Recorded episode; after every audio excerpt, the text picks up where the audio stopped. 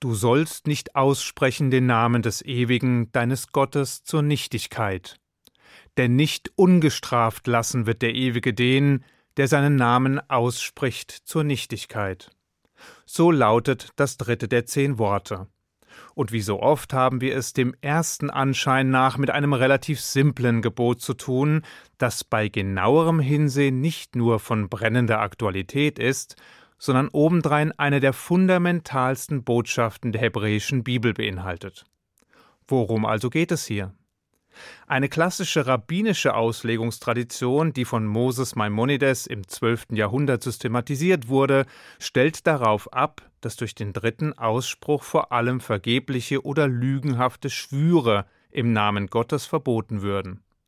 So sei es etwa verboten zu schwören, dass etwas, worüber kein Zweifel besteht, tatsächlich so ist, oder aber, dass etwas, das bekannt ist, eben nicht so ist. Mit anderen Worten, man dürfe zum Beispiel nicht in Gottes Namen schwören, dass ein Stein ein Stein sei, weil dies schlicht unnütz wäre, und man dürfe ebenso wenig schwören, dass ein Stein ein Tisch sei, weil dies ein falscher Schwur wäre. Problematisch an dieser Auslegung ist allerdings, dass die Tora zu einem späteren Zeitpunkt, nämlich im dritten Buch Moses, explizit das falsche Schwören im Namen Gottes verbietet. Schon der Midrasch fragt deshalb, warum man das Gesetz hier noch einmal habe erwähnen müssen. Deshalb spricht einiges dafür, dass die Vorschrift im Rahmen der zehn Gebote anders, mindestens aber umfassender zu verstehen ist als diejenige im dritten Buch Moses. Eine Bedeutung, die auch dem Hörer in den Sinn gekommen sein dürfte, ist diejenige, wonach man den Namen Gottes nicht ohne Grund verwenden soll, wonach man ihn nicht leichtfertig oder umsonst aussprechen soll, also zur Nichtigkeit. Doch auch hier stehen wir vor einem Problem. Der Begriff, den wir regelmäßig benutzen, um Gott zu benennen, ist Gott. Das ist aber gar nicht sein eigentlicher Name. Der wiederum setzt sich nämlich aus den hebräischen Buchstaben Yud Hei Waf Hei zusammen und wird von uns überhaupt nicht ausgesprochen. Nicht nur, weil die Ehrfurcht uns das verbietet, sondern weil wir außerdem gar nicht wissen, wie wir den Namen verbalisieren sollen. Das Bibelhebräisch ist ja bekanntermaßen eine reine Konsonantensprache, so dass uns die Vokale fehlen, um den Namen Gottes zu vervollständigen. Tatsächlich wurde der eigentliche Name des Ewigen zu Zeiten des Jerusalemer Tempels nur ein einziges Mal im Jahr ausgesprochen, und zwar am höchsten jüdischen Feiertag und auch nur von dem amtierenden Hohepriester im Allerheiligsten des Tempels. Allen anderen blieb hingegen nichts anderes übrig, als sich in Mutmaßungen zu ergehen und Ersatzbegriffe zu verwenden, um den einen und Allmächtigen zu umschreiben. Um nun dem eigentlichen Namen also nicht zu nahe zu kommen und ihn Gott behüte versehentlich auszusprechen, ging man dazu über, andere Begriffe zu gebrauchen, um das Unbeschreibliche zu beschreiben. Wenn nun die Begriffe wie Jehova oder der Herr aber gar nicht den ursprünglichen und eigentlichen Namen Gottes beinhalten, stellt sich die Frage, weswegen man sie dann nicht auch verschwenderisch und in alltäglichen Zusammenhängen benutzen darf. Ganz einfach, weil dies nun einmal diejenigen Ersatzbegriffe sind, die uns für den göttlichen Namen zur Verfügung stehen.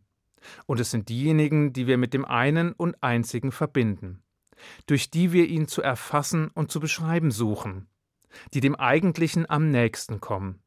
Und deshalb gilt das Gebot im Sinne der Tradition eben auch für diese Umschreibungen und insbesondere für das Wort Gott.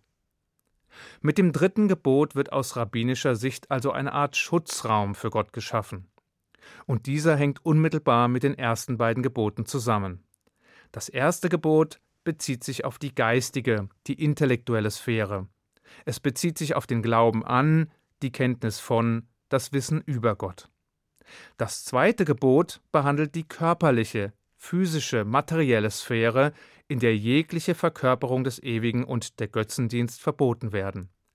Während das dritte Gebot nun den sprachlichen, den verbalen, den kommunikativen Rahmen regelt.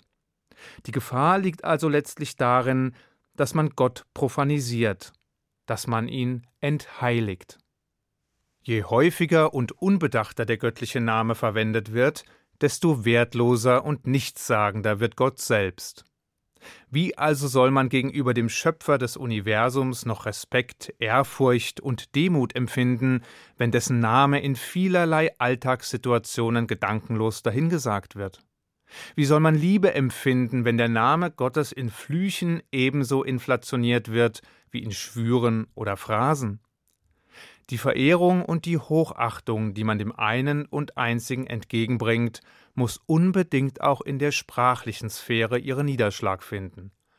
Und eben dies wird nach Ansicht unserer Weisen durch die Beachtung des dritten Gebots erreicht. Irritierend scheint bei diesem Verständnis allerdings der zweite Satz des Ausspruchs. Dort heißt es, dass der Ewige denjenigen nicht ungestraft lässt, dass er also demjenigen nicht verzeiht, der seinen Namen zur Nichtigkeit oder zum Falschen ausspricht. Sicher, der alltägliche inflationierende Gebrauch des göttlichen Namens kann auf Dauer schwerwiegende Folgen haben, und ohne Zweifel sind unnütze oder lügenhafte Schwüre dazu geeignet, das zwischenmenschliche Gewebe einer Gemeinschaft schrittweise zu zersetzen.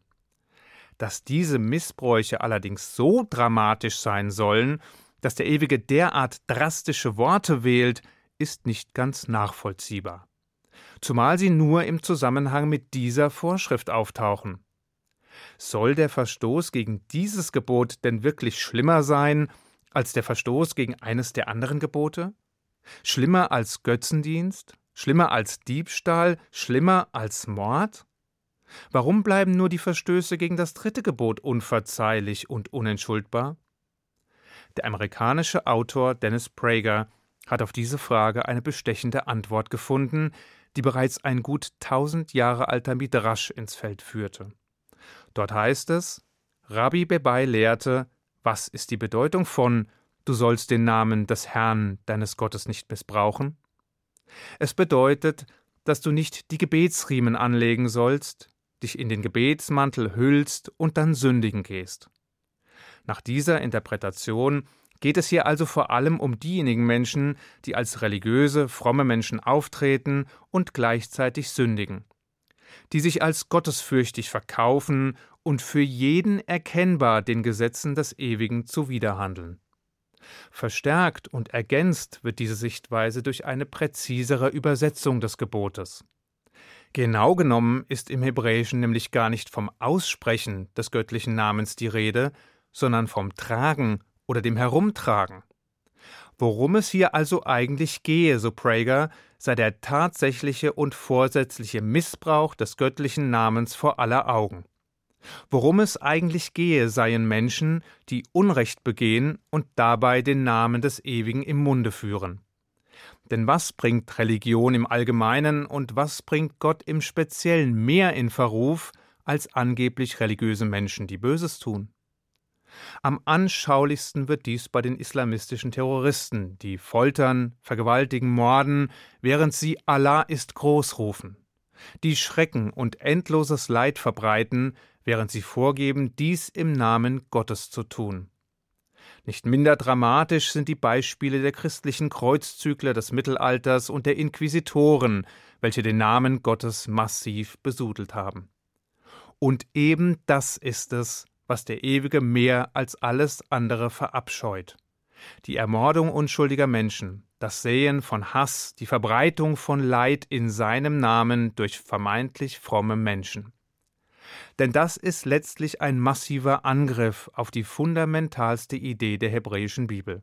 Das Ideal des ethischen Monotheismus, also eines einzigen Gottes, dessen unbedingte Forderung an uns Menschen darin besteht, ihm dadurch zu dienen, dass wir moralisch und gerecht, also einfach gut handeln.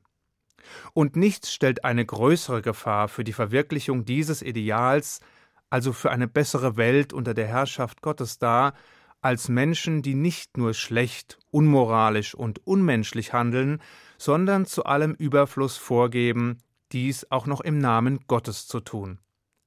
Rabbiner Joseph Teluschkin erklärt deshalb, dass ein areligiöser Mensch, der Schlechtes tue, vor allem sich selbst diskreditiere. Ein dem Anschein nach religiöser, gottergebener Mensch allerdings, der Böses tue, bringe damit obendrein auch Gott in Verruf. Da der Ewige aber nun mal zwingend auf religiöse Menschen angewiesen sei, die als seine Botschafter wirken, die als Vorbilder dienen, die seinen Namen und seine fundamentalen Ideen für eine bessere Welt unter den Menschen bekannt machen, sei der Missbrauch seines Namens absolut unverzeihlich und könne nicht ungestraft bleiben. Ich wünsche Ihnen einen guten Schabbat. Shabbat Shalom.